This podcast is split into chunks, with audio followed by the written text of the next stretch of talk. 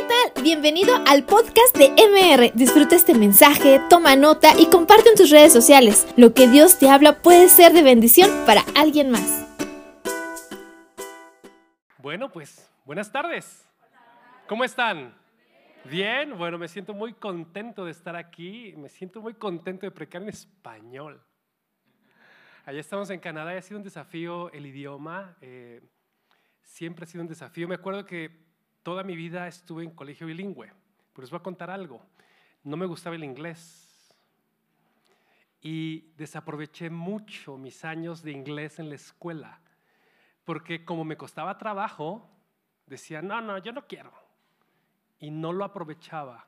Y aunque escuchaba mucho que los profesores hablaban en inglés, estábamos en una escuela bilingüe, pero nosotros nunca hablábamos en inglés entre nosotros. Y desaproveché muchas cosas. Y cuando llegué a Canadá y vi que me hacía falta todo lo que había desaprovechado, me di cuenta que Dios es un Dios de segundas oportunidades. Y entonces tuve la oportunidad de recuperar todo lo que no aproveché en el pasado y darme cuenta que todas las herramientas que Dios te acerca en algún momento de tu vida serán importantes en otro momento. Así que si estás estudiando inglés, si estás estudiando computación, si estás, ah, aprendiendo la Biblia, si estás haciendo cualquier cosa, hazlo con fe, porque eso que estás aprendiendo, Dios lo puede usar más adelante para su gloria. Amén. Y aún si la pasaste mal, Dios da segundas oportunidades más adelante también. Dios es un Dios de redención. Bueno, quiero compartirles eh, el día de hoy algo que, está en, mi corazón y tiene que ver con el corazón misional de Dios. Y vamos a tratar de, enseñarles algunas fotografías eh, de lo que hemos hecho los últimos dos años eh, como, como misioneros. como una forma de, de rendir cuentas a la congregación que nos bendijo eh, ustedes a lo mejor no se acuerdan, pero la forma en que nos bendijeron fue tan especial eh, y, nos, nos, nos, eh, nos, ayudó de muchas maneras. Su oración, su amistad, su compañerismo y su siembra nos, nos bendijeron de una forma muy especial. Así que queremos reportarle lo que hemos estado haciendo, dónde hemos andado y también queremos que, que alabemos al Señor junto, porque todo lo que hacemos lo hacemos por Él y para Él. Pero quiero también al mismo tiempo cambiar el chip de lo que muchas veces hemos visto como un misionero tradicional. Quisiera tratar de presentarte un nuevo paradigma de misionero. Y quiero que voltees a ver a la persona de tu derecha y ver en la persona de tu derecha y de tu izquierda a un misionero. Es decir, el de la derecha y el de la izquierda quiero presentártelo como un misionero delante de los ojos de Dios. Porque el problema de la iglesia es que nos ha visto a nosotros, los misioneros, como los responsables y encargados de hacer una tarea como profesionistas de esta tarea eh, que nosotros no podemos hacer solos, que nosotros no podemos llegar que nosotros no podemos cumplir porque no es el plan de Dios que lo hagamos solos. Y vamos a ver, vamos a tratar de, ver la Biblia con, con ojos nuevos para darnos cuenta que tú y yo tenemos una misión y que Dios quiere que seamos parte de la misión de Dios. En los últimos años lo que hemos, eh, hemos tratado de hacer es ver el, el ministerio misionero de una forma diferente, porque quiero confesarles algo. Mientras yo estaba de pastor aquí, en algún momento llegué a pensar que yo no tenía el don de evangelismo. ¿Les ha llegado a pasar eso a ustedes? ¿Les ha tocado ver gente que tiene un don de evangelismo que, que habla con, el, con la piedra y la evangeliza? Bueno, yo no era de esos. Yo no, yo no era de esos. De hecho, durante algunos años de mi vida cristiana yo tenía cierta vergüenza de decir, no he ganado a nadie. A nadie he ganado y ya tengo varios años aquí y no he ganado a nadie. Y yo me escudaba diciendo que yo no tenía el don de evangelismo, yo tenía otros dones, yo podía predicar, enseñar, pero no era evangelista.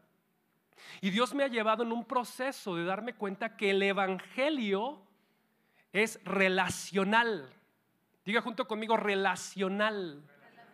Porque no se trata de comunicar información solamente, sino de transmitir un corazón.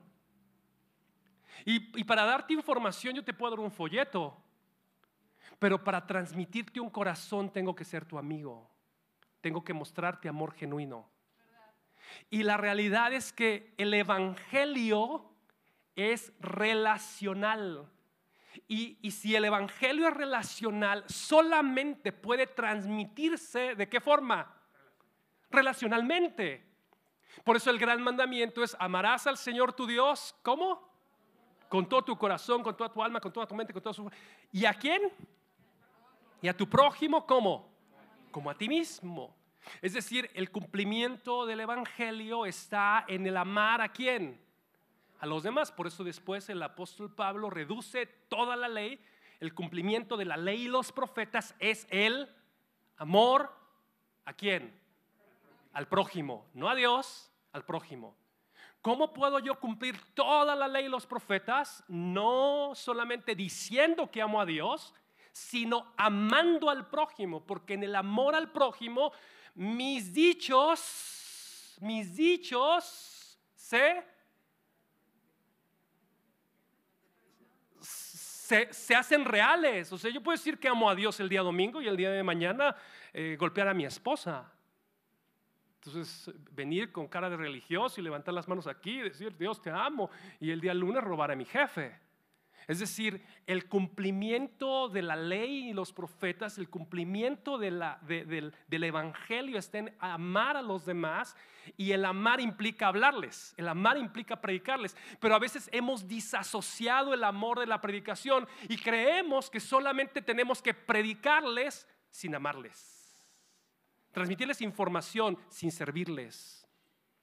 Y ese no es el Evangelio. El Evangelio de Jesús, la manera en que Jesús se relacionaba con las personas era diferente, miraba diferente, amaba diferente, servía, empatizaba, conectaba. Jesús modeló un evangelio relacional.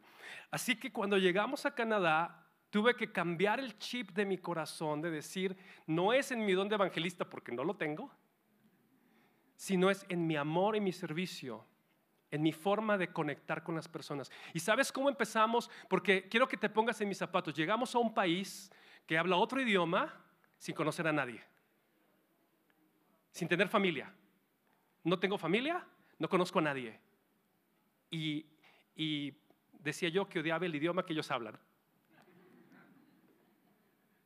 Entonces llegas a un país en esas circunstancias y ¿sabes cómo empezamos a conectar con las personas? con una sonrisa. Eh, algunos de los amigos que ven aquí en estas fotos, esta familia de la izquierda, los encontramos en una biblioteca. Ah, porque la otra cosa es que para entrar legalmente al país, la forma que el Espíritu Santo nos dio fue a través de los estudios, estudiando.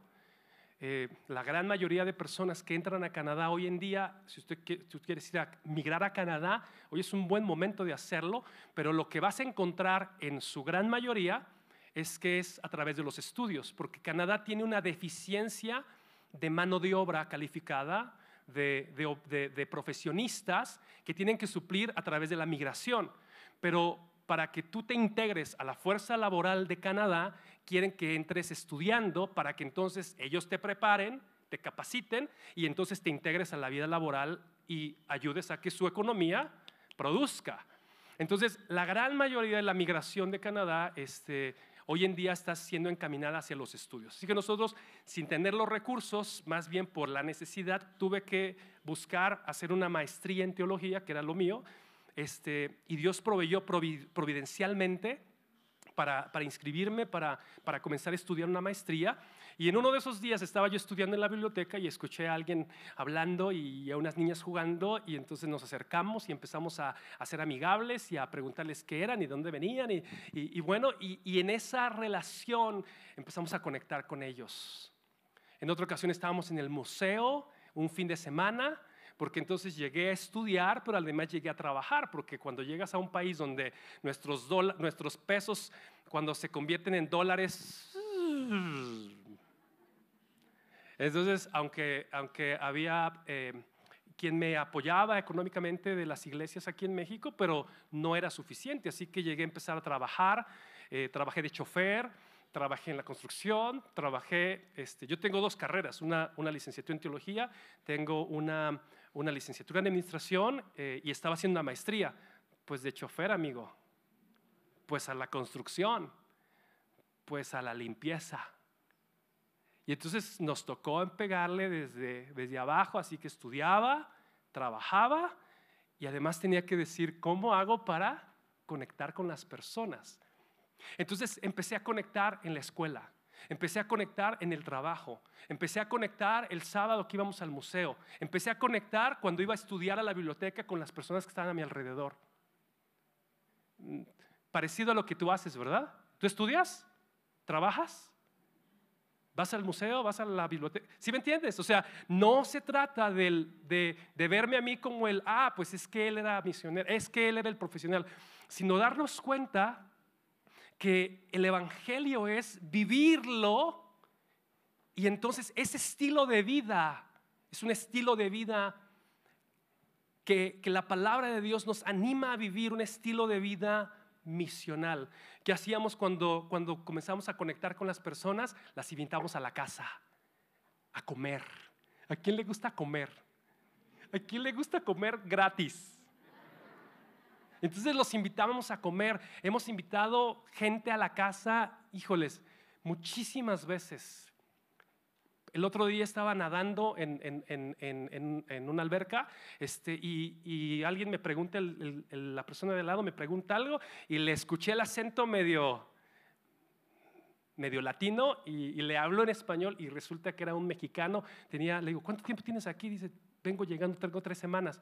Le digo, ¿de veras? ¿Y de dónde eres? No, pues que de Tijuana. Ah, qué buena onda. Pues yo tengo dos años. Este, vente a la casa a comer. Vente a la casa a comer. Tráete a tu esposa. Vente a la casa a comer. Tienes tres semanas. Yo te platico cómo hacerle para que, para que pueda salir adelante. Y llegaron a la casa, nos los, invitamos a la casa a comer. Este, los recibimos en casa y el, el muchacho y su esposa estaban así como, fue, fue, fue chistoso porque queríamos llevarlos a comer costillas barbecue, pero ella era vegana. Entonces nos quedamos con las ganas de ir a comer carne y tuvimos que hacer plan B y comer verduras ese día. Pero ¿sabes qué? Está bien, porque de eso se trata. Así que hemos, eh, hemos, así, hemos buscado ser intencionales, hemos levantado discípulos, hemos levantado contactos en Toronto, en Oliver, en Vancouver, en Montreal. Eh, la, que sigue, por favor. Y hemos buscado también acercarnos a las personas en necesidad. Eh, hemos estado dándonos cuenta que aún en los países de primer mundo hay muchas personas sin, sin hogar, en, condición de calle. Y el Evangelio, además que es relacional, eh, busca alcanzar al vulnerable. Una de las cosas que me di cuenta es que el problema muchas veces entre el canadiense promedio es que tiene su situación económica resuelta y entonces eso se convierte a veces en una barrera. Por eso Jesús decía que es, difícil que los ricos entren en el reino de los cielos en ese sentido, en el contexto donde si yo tengo resuelta mi salud, mi economía, mi futuro, pues entonces, pues ¿cuál Dios, no? Dios dinero. ¿Cuál Dios? Dios gobierno. ¿Cuál, o sea, es decir, hay ciertas seguridades que, que, toman el lugar de Dios. Así que en algún momento dijimos, Señor, pero yo leo en tu palabra que tú amabas al pobre, que tú amabas a la huérfano, tú amas a la viuda. Entonces empezamos a decirle, Señor, llévanos a, a, ver a la gente. Y entonces empezamos a pedirle a Dios que, porque veíamos tanta prosperidad alrededor, que de repente cuando empezamos a preguntarle al Señor dónde estaba el necesitado, empezó, empezamos a verlo. Aquí, aquí, aquí, aquí, aquí, aquí. Es decir, no es que no haya necesidad, es que no la vemos. Estamos tan acostumbrados a veces a la necesidad que, que ya, o sea, ya se, nos hace común, se nos hace normal. Así que en este programa eh, es un grupo de voluntarios que que damos comida los 365 días del año, dos comidas al día, entre 80 y 120 porciones de comida. Y, entre los que sirven ah, son puros voluntarios, sí que hay, gente atea, hay, hay musulmanes, hay cristianos, hay... Y nosotros fuimos, eh, eh, estuvimos yendo varios meses sirviendo junto con ellos porque en medio de eso podíamos conectar con el vulnerable, con la gente necesitada, con la gente que, tenía necesidad. ¿Y sabes a quién encontré? A muchos servidores ahí, gente de la tercera edad, gente jubilada que decía, bueno, yo ya estoy jubilado, pues voy a servir. Y muchos jubilados sirviendo comida, sirviendo alimentos, buscando donaciones. Y entonces nosotros nos integramos a ese equipo. Y entonces ahí Dios también proveyó de lugares y de contactos con ese tipo de personas para hacer, para un testimonio, para hacer luz. Y sabes, aún me llegó a doler que algunos de ellos decían, ¿Y dónde están los cristianos? Ya decía yo, aquí, aquí. Pero a veces la sociedad también dice, ¿y dónde están ellos? ¿Dónde están ellos? Así que eh, procuramos conectar con nuestros vecinos. La que sigue, por favor. Eh, hicimos, eh, buscamos eh, ser intencionales. En Canadá, eh, y además por la pandemia, difícilmente podíamos eh, conectar con las personas. Así que, hi y hola, así de lejos. pero en una ocasión mi hija tuvo la gran idea, iba comenzando la pandemia, llevamos unos cuantos meses, y le hicimos una tarjetita a nuestros vecinos. Estas dos mujeres de la izquierda, este, ellas son dos canadienses, una es viuda y una es divorciada viven solas. Así que les hicimos una tarjetita, les compramos una cajita de chocolates eh, donde les decíamos, esperemos que estén bien y si necesitan algo les pusimos nuestro teléfono. Y les tocamos en la puerta y les dejamos las cosas ahí, nos fuimos. Pasaron un par de horas y después nos volvieron a tocar y nos dejaron algo más ellas a nosotros. Y empezamos a conectar Pasaron los meses y después dijimos, ¿por qué no hacemos una convivencia del edificio? Cosa que para ellos es muy raro, ellos no hacen eso, pero nosotros queriendo buscar intencionalmente oportunidades, los invitamos. Y me, emocionó mucho porque una de ellas nos decía, ¿a mí? ¿Quieres que yo, que yo vaya? Una, sí, sí, sí, sí, Mary, tú, tú, gracias, gracias por invitarme. Claro que estamos afuera del edificio, vivimos unos departamentos, este, son, son seis apartamentos y, y, solamente era salir con cada quien con su silla, platicar, llevar algo de comida, le llaman ellos el potluck, cada quien lleva un platillo, que cada quien lleva algo, este, era simplemente platicar, compartir. ¿Le saqué la Biblia y les prediqué? No. Pero sí les, di, sí, sí les hablé en otro lenguaje en el lenguaje del amor, en el lenguaje del servicio, en el lenguaje de me importas, en el lenguaje de me interesa conocerte. ¿Hay la confianza para decirle ven a Cristo y arrepiéntete de tus pecados, pecadora? No, no hay la confianza. ¿El mensaje está con las condiciones para llegar y que ellos escuchen eso? No. Pero ¿qué tal si me gano su corazón? ¿Qué tal si vienen a la casa a comer? ¿Qué tal si en un momento de esos abren su corazón conmigo y entonces sí, se prepara el momento para, para hablar de la esperanza que hay en mi corazón? Así que eh, la que sigue, por favor, eh, algunos de ellos sí vinieron al, al Señor, algunos de ellos respondieron al mensaje y finalmente la que sigue, pues pasaron estos años y terminé mi maestría. Dos años después terminé mi maestría en teología.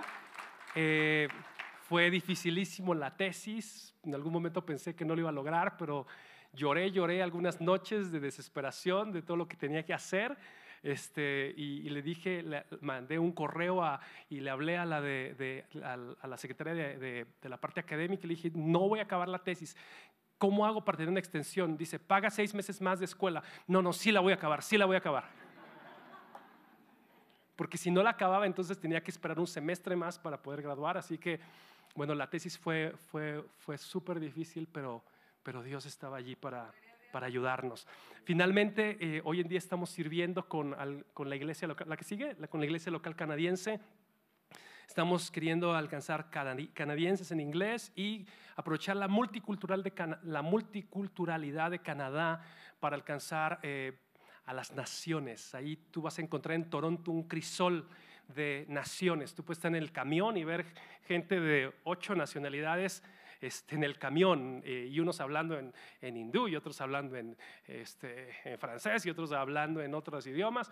Este, y así que queremos hacerlo. Estoy como misionero voluntario con una organización misionera internacional llamada SIM, Serving the Missions, y eh, soy parte del movimiento de Lausanne para movilizar a las iglesias también hacia, hacia la misión hacia la misión de Dios. Pero quiero aterrizar todo esto en, esto que creo que te va a bendecir de una manera especial y, quiero que digas junto conmigo misionales. Misionales. Frecuentemente escuchamos que la iglesia tiene una misión, pero también es válido decir que la misión tiene una iglesia. Fíjate bien esta declaración que, que es sumamente importante. A veces pensamos que la, iglesia tiene la misión de alcanzar al mundo. Eh, me fascina su identidad, ministerios de reconciliación, es decir, la iglesia tiene la misión de reconciliar al mundo con Dios. Pero la realidad es que la palabra habla en, el original de un concepto más amplio y el concepto es eh, el cosmos. De tal manera amó Dios el cosmos eh, y eso significa que la obra redentora de la cruz no solamente, dice el libro de Gálatas, tiene que ver con reconciliar al hombre y su alma con Dios. Esa es una visión eh, correcta, pero no completa del significado que la palabra de Dios en el libro de Colosenses nos dice de la obra de la cruz, porque Cristo vino a derramar su sangre en la cruz del Calvario para reconciliar consigo mismo todas las cosas, todas las cosas, el cosmos, el cosmos mismo será reconciliado con Cristo a través de su sacrificio en la cruz.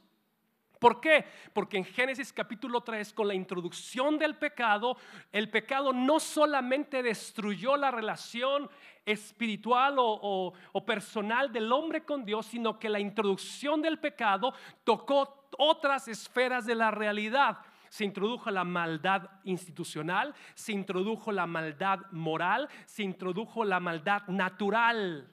Y esos diferentes elementos de maldad vinieron a destruir las relaciones de Dios con la creación. Por eso dice la Biblia que la creación está esperando con ansias la manifestación de quién. No de Dios, sino de sus hijos. Es decir, la creación está esperando que los hijos de Dios lideren los movimientos ecológicos no World Vision, no, no eh, las agencias eh, que trabajan esos temas, sino los hijos de Dios entendiendo que la cruz te da los elementos para ir y buscar la reconciliación de Dios con todas las cosas, con los animales, con la creación, con las energías renovables, con, con eh, todas las relaciones, Dios, Dios restaurando la relación padres e hijos, la relación de los matrimonios, Dios restaurando la relación con tu jefe, Dios restaurando la relación con la economía. ¿Alguien necesita que Dios restaure la economía? Que Dios restaure la educación. Se necesita la restauración de la educación. La, restauración de todas las cosas.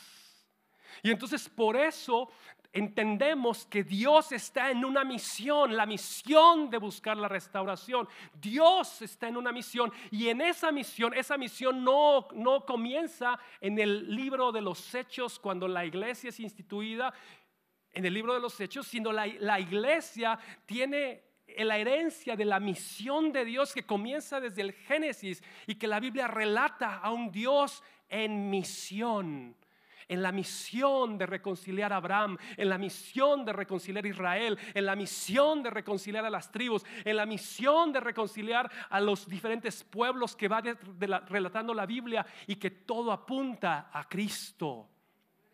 Para que entonces nosotros podamos ver que hacia adelante en Apocalipsis 20 y en el libro de Apocalipsis, toda la obra de redención será completada y tendremos cielos nuevos y tendremos tierra nueva y la gloria de Dios será otra vez la que, la que reine en el cosmos. Pero la pregunta es si vamos a ser espectadores de lo que Dios está haciendo o si vamos a ser protagonistas de lo que Dios está haciendo. Si solamente veremos cómo los profesionales hacemos lo que se supone que debemos hacer o si acaso Dios tendrá un lugar para ti en esa misión que Dios está desarrollando. Juan capítulo 9 tiene una historia que me parece relevante.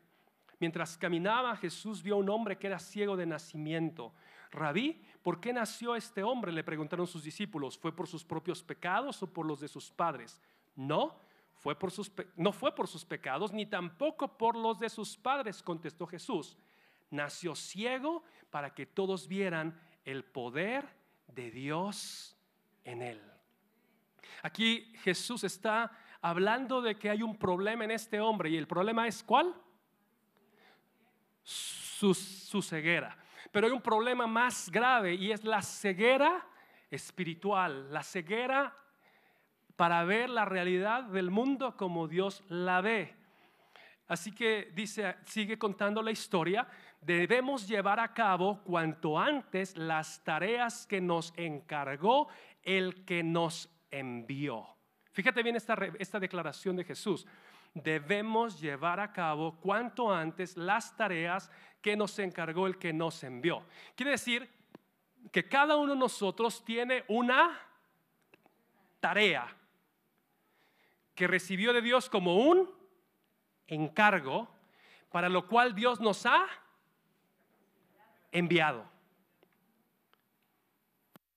Fíjate bien, debemos llevar cuanto antes, y además con un sentido de urgencia, debemos llevar cuanto antes la tarea, es decir, Dios te dio una tarea, que es un encargo que Dios te dio, y para ese encargo y esa tarea Dios te, te envió. Y además dice, porque pronto viene la noche cuando nadie puede trabajar. Jesús está diciendo que hay un momento para hacer esa tarea, para cumplir con ese encargo. Y el momento es mientras tengas vida. Porque cuando ya no tengas vida, la noche habrá llegado. Y ya no podrás hacerlo. ¿Cuál es la única tarea que no vas a poder hacer en el cielo? ganar a otros para Jesús. Si quieres ganar a otros para Jesús, tienes que hacerlo ¿dónde? ¿Cuándo?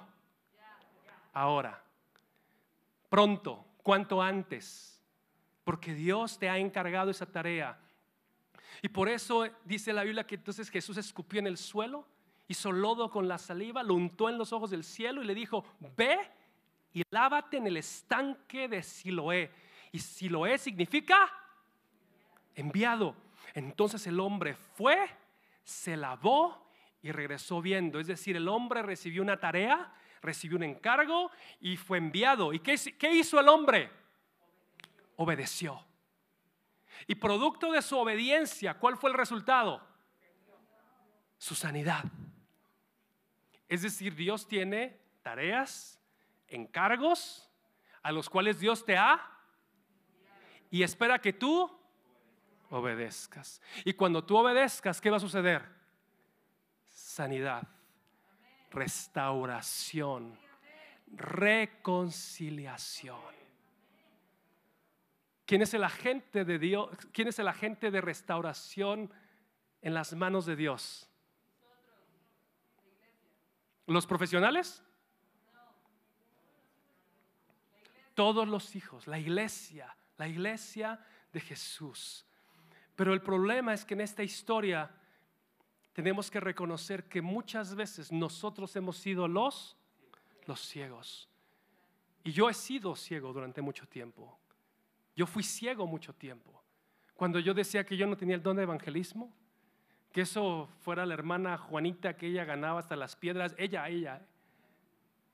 Pero la realidad es que el problema es que muchas veces hemos, hemos hemos vivido en dos realidades. Y, una realidad es cuando pensamos que a Dios le agrada las cosas espirituales, la que sigue por favor. A Dios le agrada lo moral, la moral, la fe, la gracia, las misiones, lo sagrado, la teología, el evangelismo, el discipulado, la devoción. A Dios le agrada lo que sucede el domingo, pero Dios no le agrada tanto lo que sucede el día lunes.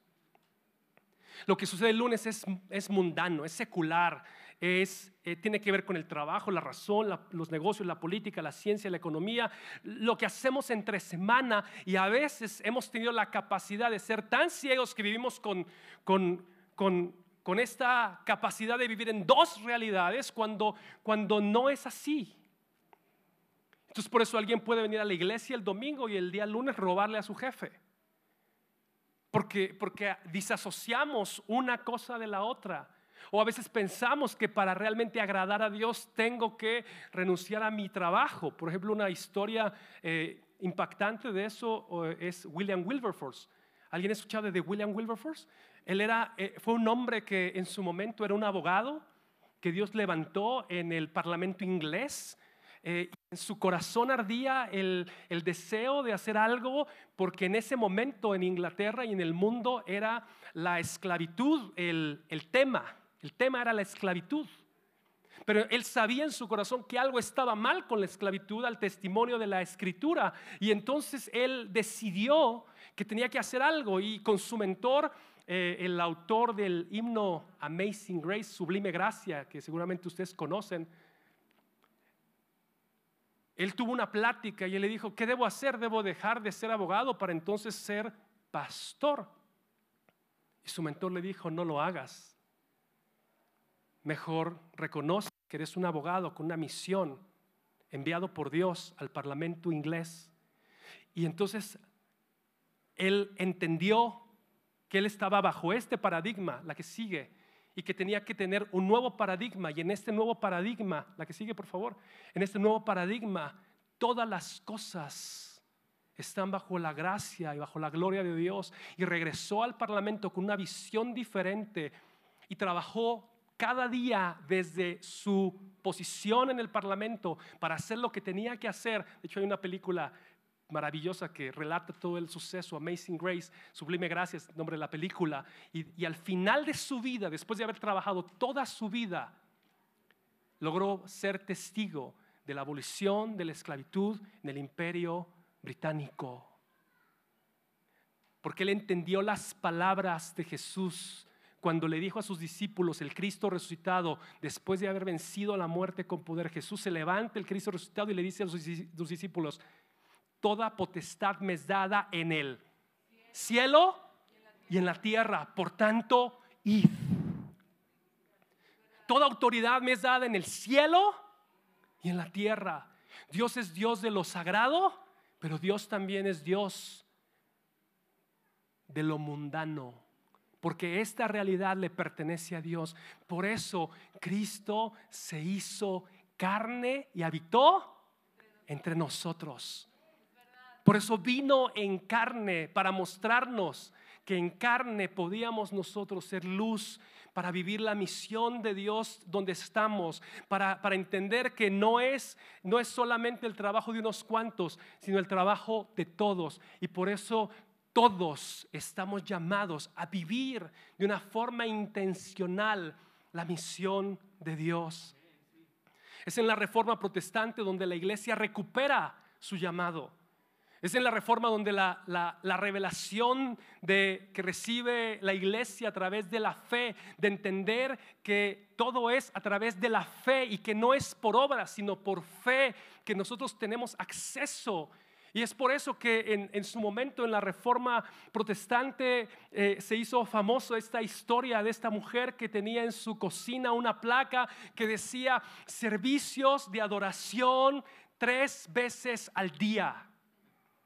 ¿Qué significaba eso? Que venía el grupo de alabanza a la cocina a dirigir el tiempo de adoración a la cocina. No, sino significaba que ella había resignificado su vocación como ama de casa y cocinera de tal manera que su, su, cocinar frijoles era un acto de adoración a Dios. Por eso dice la palabra, y todo lo que hagas, haga, hazlo de corazón como para el Señor y no para los hombres, porque a Cristo el Señor servís.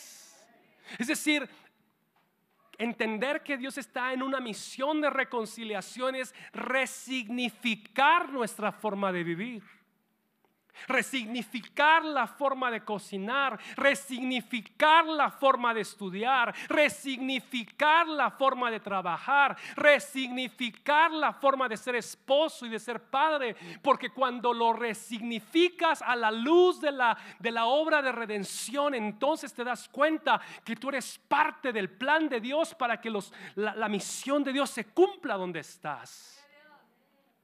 Y Dios está buscando hombres y mujeres que sean aliados de la misión de Dios en acción. Por eso Juan 17 dice, no son del mundo, como tampoco yo soy del mundo. Jesús vino en carne, pero no era de este mundo. ¿De dónde venía el Señor? Venía del cielo. Como tú me enviaste al mundo, así yo los he enviado al mundo. Es decir, tú vienes de papá y mamá, pero en un sentido más profundo, vienes de dónde? Del corazón de Dios.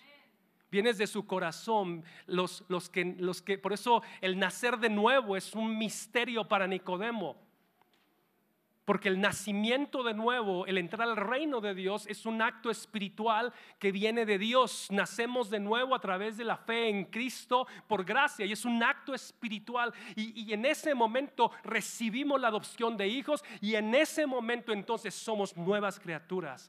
Pero ese acto es un acto que nos introduce para ser enviados al mundo, del cual no somos parte pero que Dios nos envía para que podamos impactarlo de una forma muy específica.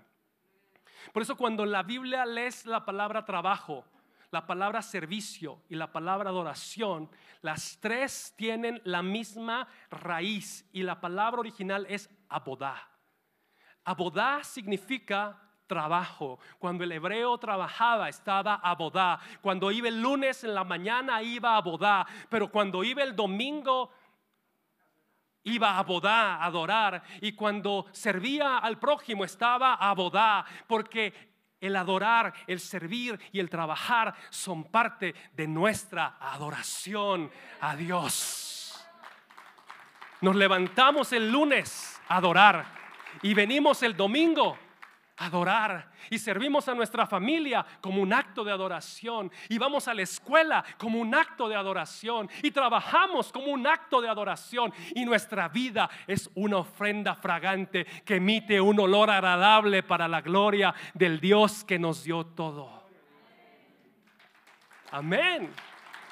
Qué bello, qué poderoso.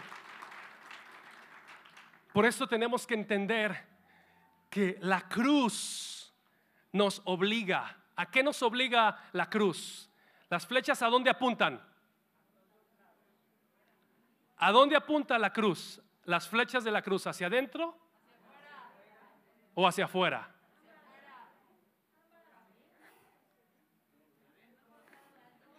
Bueno, pónganse de acuerdo, hacia adentro o hacia afuera. Las flechas blancas apuntan hacia adentro. Ah, las, flechas blancas apuntan hacia adentro porque tenemos primero que venir a Él para ser reconciliados con Él. Y cuando Él nos reconcilia a través de la obra de la cruz, entonces esa obra no termina allí.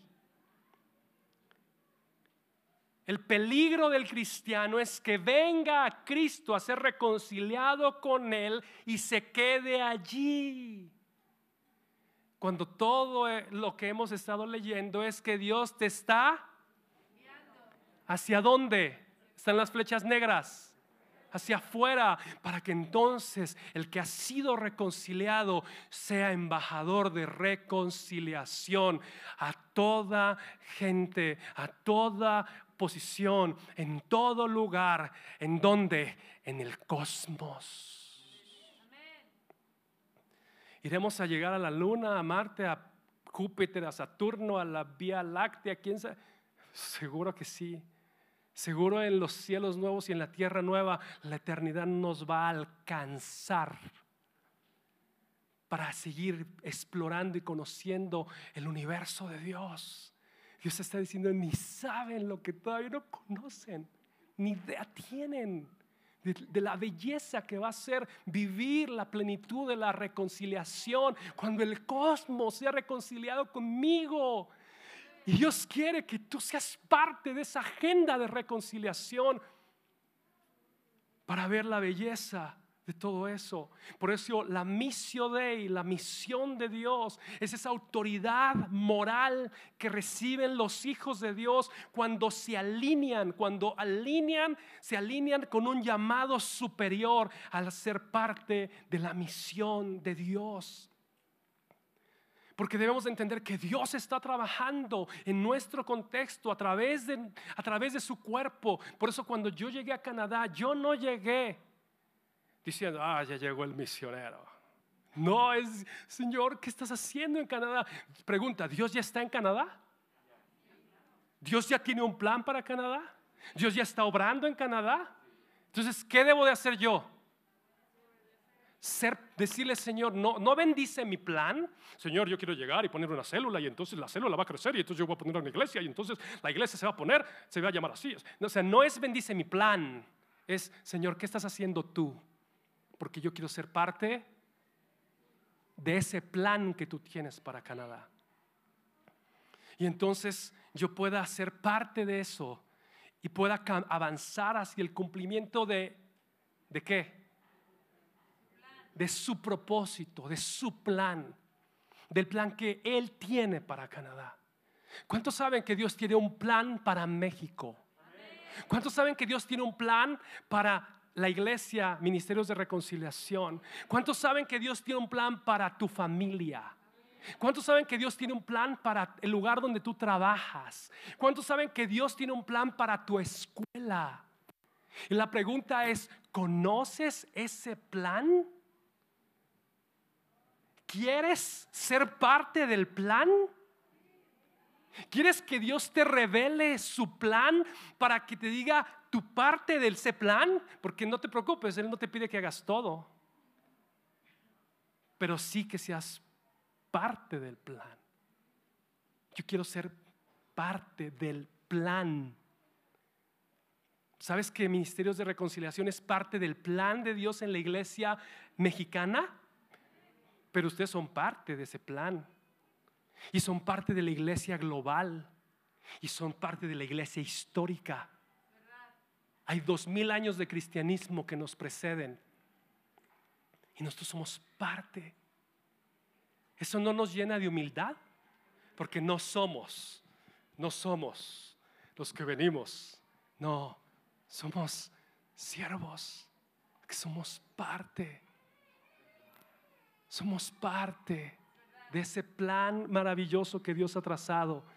Y por eso tenemos que entender que hay dos llamados. Un llamado primario, que es cuando yo doy mi vida para ser parte del plan de Dios, como discípulo de Dios, porque todos somos llamados a ser discípulos y a ser discípulos.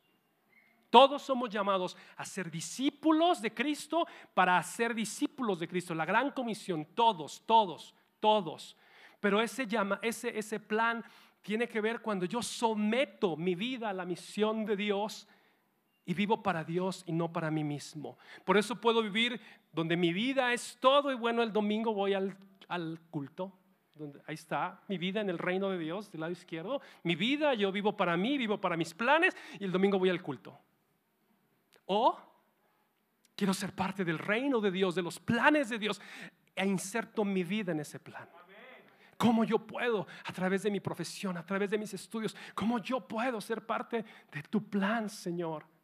A través de lo que hago, de los dones que me diste, de las capacidades que me diste. Por eso el llamado secundario tiene que ver con entender mis, dones, mi configuración, mi llamado en mi contexto y lo que Dios está haciendo. Y en esa intersección entiendo mi parte, mi contribución. A lo mejor algunos son llamados a ser madres amas de casa.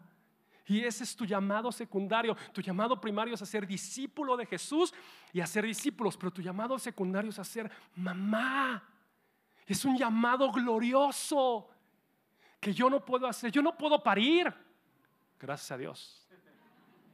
Pero tú sí, porque eres mamá, porque tu cuerpo fue creado y diseñado para eso. Yo no puedo eh, pasar horas educando a mi hijo o a mi hija si tengo que salir a trabajar, pero tú sí. Yo no puedo preparar una comida que bendiga la salud de mi familia para que esté sana, pero tú sí. Es decir, cuando resignificas tu vida, tus acciones, tu llamado, entiendes tu llamado secundario, entonces puedes entender esto último, que entender eso te hace vivir con pasión y puedes contestar esta línea fácilmente. Lo más significativo que he hecho en la vida es, y lo puedes decir, ser madre, ser contador, ser abogado, estudiar, alcanzar a esto. Es decir, tus pasiones encuentran un lugar porque misión es la multitud de actividades que el pueblo de Dios puede realizar mediante las cuales participa en la misión de Dios. Es decir, hay una sola actividad espiritual que agrada a Dios. Dios solamente le agradan los cantos del domingo. Dios solamente le agradan las predicaciones del miércoles. No, ¿verdad? Es decir, la misión de Dios es la multitud de actividades que tú puedes hacer para participar en la misión de Dios, para alcanzar los que solamente tú puedes alcanzar. Yo te pregunto, ¿yo puedo alcanzar a tus amigos? ¿Yo tengo la confianza y, conozco el corazón de tus amigos como lo conoces tú? ¿Yo puedo alcanzar a tu familia? ¿Yo puedo orar por tu familia como oras tú? ¿O como podrías orar tú por la salvación de ellos? Yo puedo alcanzar a tu jefe. ¿El pastor Abel debe ir a tu trabajo para alcanzar a tu jefe para que pueda venir a la iglesia? ¿Quién puede alcanzar a tu jefe? ¿Quién puede alcanzar a tu vecino?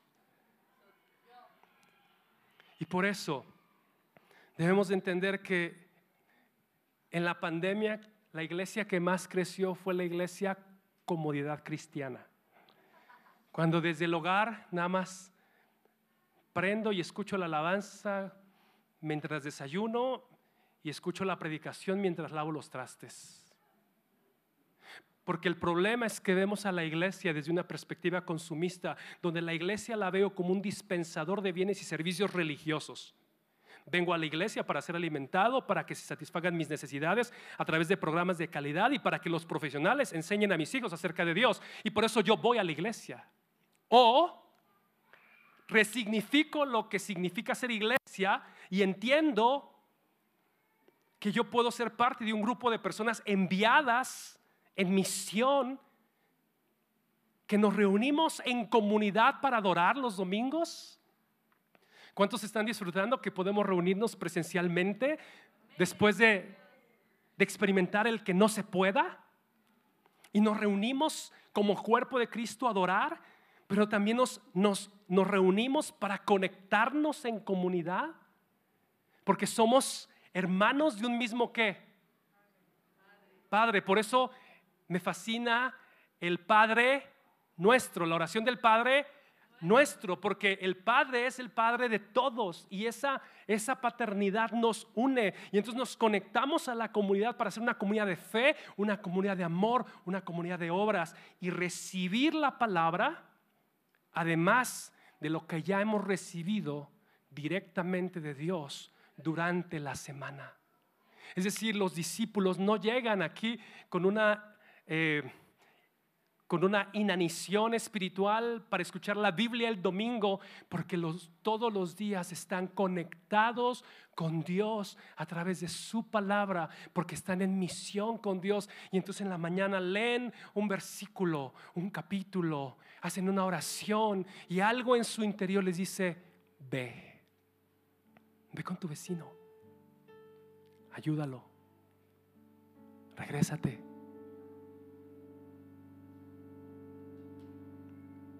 Muchas veces en el pasado Dios ponía pensamientos en mi corazón así de, detente, hazlo, dale. Y sabes que para vergüenza mía muchas veces no lo hice. Dije, ay, ay, ay. Y pasé de largo. Pero ahora he aprendido que esos pensamientos no son ideas raras. es entenderme en misión con Dios. Y cuando Dios me dice, detente, es porque Él me está haciendo parte de su plan. Cuando Él me dice, dale una ofrenda, es porque Él me está haciendo parte de su plan. Cuando Él me está diciendo, pregúntale cómo se siente, Él me está haciendo parte de su plan. Porque yo soy la iglesia y yo soy parte de la iglesia. Por eso los discípulos de verdad asumen la responsabilidad y la ejecutan con intencionalidad sincera.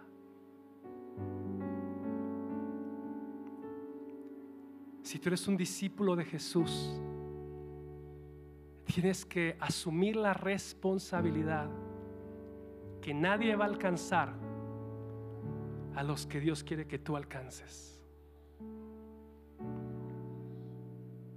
Que tu hijo que no está aquí, que tu vecino que no está aquí, puede estar aquí si tú asumes también tu qué, tu responsabilidad. Y sabes, cuando entendemos la Biblia te das cuenta que, que la obra de restauración no es, no es de nosotros. Quien cambia los corazones no somos nosotros. Nosotros, nosotros solamente somos el instrumento. La obra la hace el Espíritu Santo. Yo solamente obedezco. Asumo mi responsabilidad y la ejecuto con intencionalidad. Me fui a cortar el pelo y mientras me corté el pelo, hablé con la persona, le compartí del Evangelio. Tomé el Uber y mientras iba en el Uber, compartí del Evangelio. A lo mejor en ese momento no aceptaron a Cristo, pero le pregunté, ¿cómo estás? A la chica del Uber le pregunté, ¿cómo está tu relación con Dios? Uy, está re mal. Y eso dio pie para platicar. No aceptó a Cristo ahí, pero yo sembré. Yo sembré. Y unos siembran, otros riegan y otros recogen la cosecha. Pero el crecimiento lo da Dios y la obra la hace el Señor. Lucas capítulo 10 termina diciendo, Jesús respondió con una historia. Un hombre bajaba de Jerusalén a Jericó y fue atacado por ladrones. Le quitaron la ropa, le pegaron y lo dejaron medio muerto al costado del camino. Pero Mauricio pasó por ahí de casualidad y como iba deprisa para llegar a predicar a ministerios de reconciliación, cuando vio al hombre en el suelo, cruzó al otro lado del camino y siguió de largo. Así que uno de los sugieres de ministerios de reconciliación pasó por ahí también y lo vio tirado, pero también siguió de largo. Pero entonces, uno de los miembros de ministerios de reconciliación pasó y cuando vio al hombre, sintió compasión de él. Se le acercó, le alivió las heridas con vino y aceite de oliva, se las vendó. Luego subió al hombre en su carro, lo llevó a un lugar para que cuidaran de él. Y al día siguiente le dio, le dio 100 pesos al encargado y le dijo, cuida de este hombre obviamente los gastos van a superar lo que te acabo de dar, así que de regreso te pagaré la diferencia. Ahora, ¿cuál de los tres te parece que fue el prójimo del hombre atacado por los bandidos? preguntó Jesús. El hombre contestó, el que mostró. ¿El que mostró qué? Entonces Jesús te dice, entonces Jesús te dice, iglesia, Ahora ve y haz lo mismo. Mamá, ve y haz lo mismo. Ten compasión de tu hijo que no viene. Papá, ten compasión de tus compañeros de trabajo.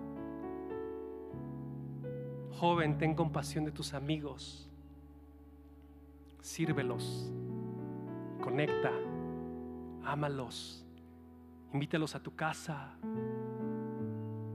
tal vez tengas historias como esta con la que voy a terminar. Al ver que necesitábamos conectar también con el corazón de Dios y preguntándole a Dios, ¿qué estaba haciendo Dios en Canadá? Un día que estábamos a menos 15 de temperatura, decidimos con el grupo de discípulos hacer sándwiches y una botellita de agua y salir a las calles a buscar gente sin hogar para darles un sándwich y una botellita de agua. Cuando nos acercamos con el primero, me gritó, six feet apart, six feet apart. O sea, es decir, aléjate, aléjate. Seis pies de distancia. Six feet apart, seis pies de distancia, aléjate. Creía que yo era un portador de coronavirus, entonces no quiso nada de mí. Digo, no, un sándwich, no, nada, no quiso nada, está bien. Y nos acercamos con varios y les dimos algunos una buena conversación, algunos recibieron el sándwich, algunos no. Algunos le regalamos una Biblia, algunos no quisieron. Pero en medio de eso, una de nuestras amigas, de nuestras discípulas, escuchó a un hombre que venía gritando desde lejos.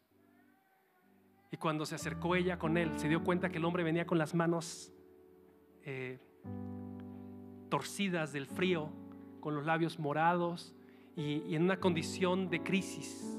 Se estaba congelando y estaba dando gritos de auxilio. Cuando se acerca ella trata de preguntarle y el hombre no responde. Traía un encendedor en la mano y nada más no, no, no, estaba en un estado de shock. Así que mi esposa le, se quita la bufanda y se la pone, eh, me quito mis guantes, se los pongo, no, no se los podemos ni siquiera meter por los dedos. Así que lo metemos a mi carro. Estaba mi carro ahí estacionado, mi esposa se va, se va adelante, prende el carro, prende la calefacción, mi hija está ahí adelante también, yo me meto en, la parte de atrás, metemos al hombre al carro y lo empieza a calentar y le empiezo a tallar la espalda. Ahí con cubrebocas, ya vieron mi cubrebocas. Y de repente el hombre se desvanece. Yo dije, ya se me murió.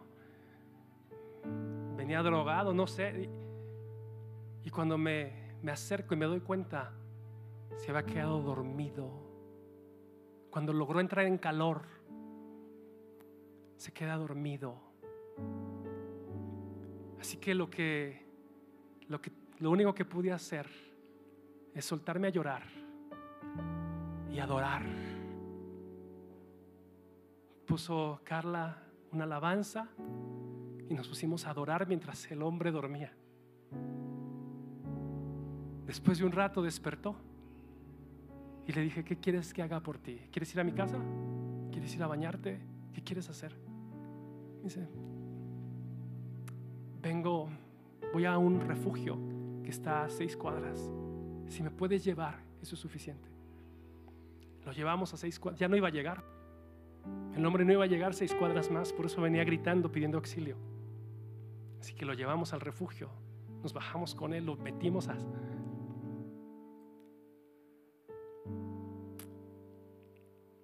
Porque Dios quiere que tú y yo entendamos que las oportunidades que Dios nos da las tenemos que aprovechar. Porque algunas de ellas sucederán una vez en la vida. Pero Dios tiene sus manos y Dios tiene sus pies en la tierra para echar mano de ellos cuando los hombres vienen desesperados gritando por ayuda. Dios manda sus manos. Dios manda sus pies. Dios manda sus bocas. Y esas manos, esos pies y esa boca eres tú porque Dios te ha enviado. Ponte de pie, por favor. Ponte de pie. Levanta tus manos al cielo. Levanta tus manos. Levanta tus manos.